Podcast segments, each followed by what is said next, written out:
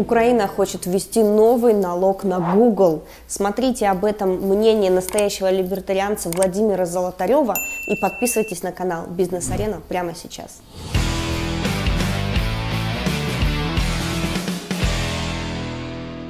Вопрос. В ближайший четверг профильный комитет Рады плани- планирует рассмотреть законопроект, которым предусматривается введение налога на иностранные обучающие онлайн-курсы. Согласно этому документу, ресурсам, предоставляющим доступ к знаниям со всего мира, придется регистрировать себя в качестве плательщиков НТС в Украине. О чем это свидетельствует и к чему приведет? Кто будет платить налог? Большие корпорации типа Google или рядовые украинцы? Получается, что каждый желающий купить информацию на заграничных ресурсах обязан будет заплатить за это государству. Ну, Первое. Понятно, что государство хочет обложить налогом все. Вот все, что шевелится, будет рано или поздно обложено налогом. То есть, если там э, в начале интернет-эры у многих были иллюзии относительно того, что государство туда не доберется, но вот оно вот туда добралось уже в полный рост. То есть оно там хозяйничает как у себя дома, хотя оно не имеет никакого отношения к интернету. Это разные сущности и вообще Э, по-хорошему нужно вести борьбу за суверенитет интернета, поскольку государство он не имеет никакого отношения, это самостоятельно совершенно э, поле деятельности, деятельности людей, ну и вообще как бы самостоятельная сущность, которой государство отношения не имеет. Как именно будет организовано, это второй э, вопрос в этом вопросе. А, сдирание налогов э, с этих курсов, я лично сказать не могу. Вот. То есть мне непонятно, почему там та же Курсера там, а, должна регистрироваться в Украине, и где, где-то она там вообще, там, в других странах она что, где-то регистрируется. Она просто есть в интернете. И любой пользователь интернета может зайти туда и купить себе курсы. А, это не значит, что государство не, не сможет создать э, специально именно для отдельно взятых украинцев условия, при которых они будут платить просто больше за эти курсы, то есть каким-то образом, там где-то каким-то способом отрезать, так сказать, от платежа, который вы платите непосредственно курсере за курсы, вот, ну и другим таким онлайн-платформам, а, в пользу, так сказать, себя любимого. Ну, а опять-таки, э, эта платформа не одна, их несколько, и онлайн-курсы существуют и в бесплатном виде, в конце концов. То есть я не знаю, если честно, как можно все это свести к одному. Вот, то есть э, сделать это какое-то одно, одним э, полем деятельности, которое э, там государство в состоянии обложить налогом. Что-то они смогут обложить, а что-то, скорее всего, нет. Но опять-таки, еще раз хочу подчеркнуть, что для государства совершенно неинтересно там ваши знания, то есть что оно там должно поощрять что-то. Оно ничего не поощряет, оно грабит, это его работа. Собственно говоря, для этого оно и, и существует. Все, что вы делаете, должно быть обложено налогом. А, так, второй вопрос. Экс-президент Грузии и бывший одесский губернатор Саакашвили сделал очередное громкое заявление – если верить ему, то контрабанда в Украине крышует власть. Ну, большая новость. Притом на самом высоком уровне. Тоже очень большая новость.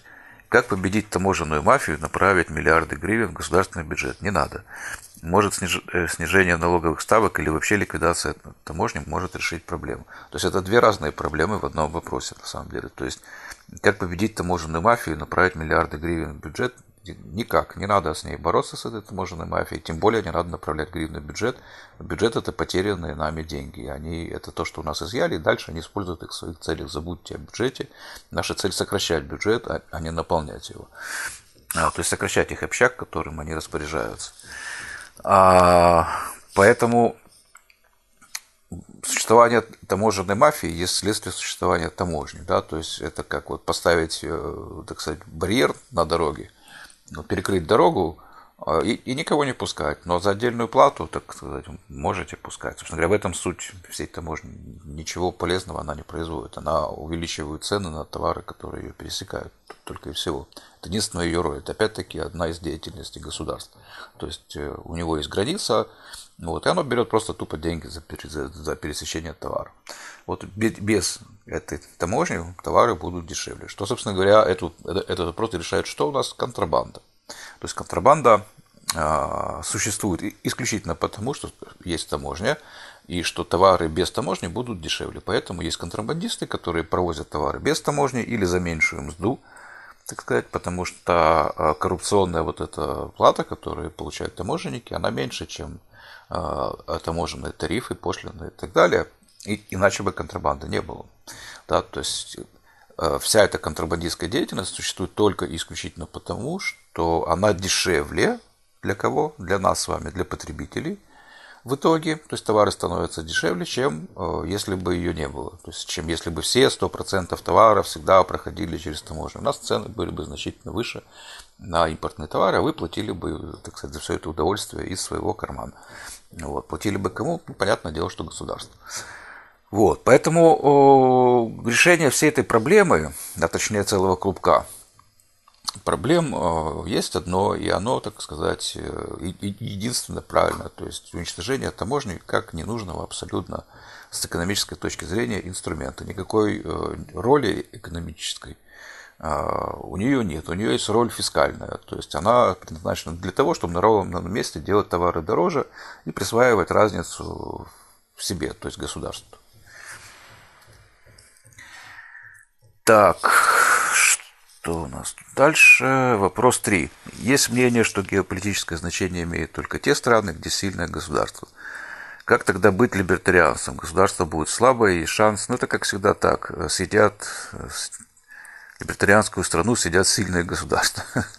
Что важнее, сильное государство или свобода? Свобода, конечно, важнее. Просто всегда путают сильное государство и, э, скажем так, государство, которое в состоянии э, бороться с агрессором. Это два разных абсолютно понятия. Даже не государство, а страна.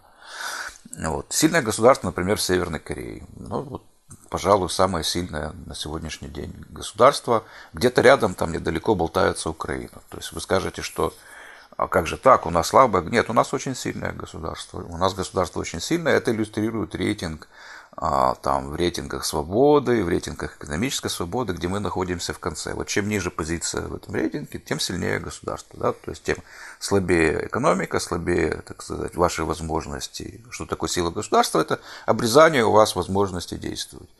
Вот. Идеально сильное государство, самое сильное государство, типа Северной Кореи или еще, или еще сильнее, где люди, а, как куры на птицефабрике, сидят в клеточках, вот их там подкармливают чуть-чуть, чтобы они не умерли с голоду, значит, э, им ничего нельзя. Вот, вот это самое сильное государство. Это то, к чему стремится любое государство, всегда в силу самой логики э, своего существования, в силу своих э, функций. Вот это и есть сильное государство. А, всегда путают две разные вещи, сильное государство и богатая страна, скажем так. Да? Вот вторая позиция, она тесно связана со свободой. То есть обычно, чем богаче страна, тем слабее государство. Соединенные Штаты Америки слабое государство относительно. Относительно Северной Кореи, относительно Украины, относительно каких-нибудь там африканских стран. То есть понятно, что а, оно уже очень большое, да, оно очень сильное, в том смысле, что оно, по сравнению с началом там, 20 века, это ну, принципиальная разница. Вот. Здесь есть такой показатель еще, как э, процент ВВП, который перераспределяется через бюджет. Кривой, как и все такие вот макроэкономические показатели, но тем не менее что-то он, по крайней мере, говорит. Так вот, чем выше этот процент, тем э, как бы сильнее государство. Да? То есть, ну вот сейчас западные государства а, балансируют, там, условно говоря, между 40 и 60 процентами изъятия вашего продукта в пользу государства. Они уже, уже достаточно сильны. Вот. Но Северная Корея изымает там, наверное, порядка 90%, то есть оно, конечно, значительно сильнее, э, чем Соединенные Штаты, то есть там государство значительно сильнее. То есть и это никак не связано ни с военной мощью, ни со способностью отражать агрессию. Сила государства измеряется вот этим. Да? А вот способность отражать агрессию, способность э, создать, так сказать, сильную армию, способность там, разрабатывать новые технологии, это следствие богатства. А богатство – это следствие свободы. Ну, то есть свобода означает, так сказать, равно богатство, богатство равно, так сказать, возможности потратить это богатство, использовать его для вот обороны своих а, рубежей – вот, для расширения, там, ну, если мы говорим о государстве. Собственно говоря, история, она иллюстрирует очень ярко. Это, например, Британская империя, это классический пример, да, то есть э, империя, над которой никогда не заходило солнце, а, которая управляла огромными так сказать, территориями, а, имела огромный флот – Тем не менее, там было самое слабое государство на тот момент э, в мире.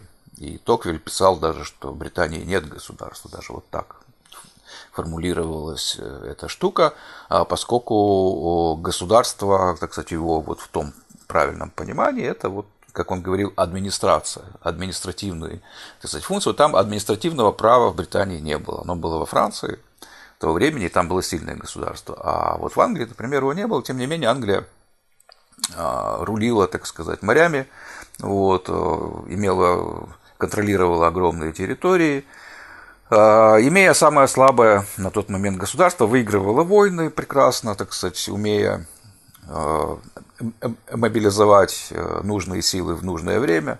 Вот, поскольку это была богатая э, и процветающая так сказать, страна, э, которая превратилась в итоге в огромную империю. Вот когда англичане начали баловаться социализмом, ну, то есть в начале 20 века, где-то в конце 19 в самом конце 19 начале 20 тогда Британская империя, тогда начался упадок, так сказать, Британской империи, который закономерно закончился ее развалом после а, Второй мировой войны. Да? Вот. Другой пример – это классические э, республики нового времени, такие, например, как Генуя, которая контролировала, ну вот в Крыму там есть генуэзские крепости, например, а на территории нынешней России, там в устье Дона есть там генуэзские колонии. То есть они э, контролировали Средиземное море вместе со своим главным конкурентом Венецией, вот, они боролись против мусульман, то есть флот Генуи, скажем так, был а, всегда востребован в качестве наемников. Ну, генуэзская пехота, да, известная, опять-таки, сражалась в качестве наемников во многих ситуациях, в том числе и в нашей истории тоже они принимали, так сказать, участие. Вот. И все это на самом деле а, при э, фактически отсутствии как такового, во-первых, государственного бюджета, ну и, понятное дело, и военного бюджета. Флот, непосредственно принадлежащий Генуэзской республике, то есть тот, который мог э, распоряжаться Додж, составлял всего 8 галер. В самые лучшие, так сказать, времена 8. Все остальные сотни галер это были частные, так сказать, армии, да, которые э, Генуя могла привлекать по договорам и так далее. Они участвовали в разных кампаниях, вот, во франко-испанских войнах и так далее, и так далее, и так далее. То есть, но вот именно флот непосредственно Республики Генуя составлял всего-навсего 8 галер. Вот. Все остальное это частники. Да? И таких примеров э, вы найдете много. Все потому, что Генуя была богата. А богата она, опять-таки, была потому, что она была свободна. Она могла и постоять за себя, вот, и, и играла огромную, так сказать, роль а, в политике того времени. Ну, от, про Великобританию я уже сказал. Ну а сегодня мы дожевываем как бы остатки, то есть западные страны, которые кажут, где кажется, что сильное государство, да, оно там, оно там сильное, но на самом деле э, эти страны играют э, значительную роль и ведущую еще пока что э, во многих, так сказать, моментах только потому, что в прошлом они были свободными. Мы настоящие либертарианцы, а не какие-то гетьманцевы или скандалисты, поэтому срочно подписывайтесь на канал Бизнес-Арена, также подписывайтесь на канал Владимира Золотарева, настоящего украинского либертарианца, и сделайте это прямо сейчас. Все ссылки в описании к этому видео.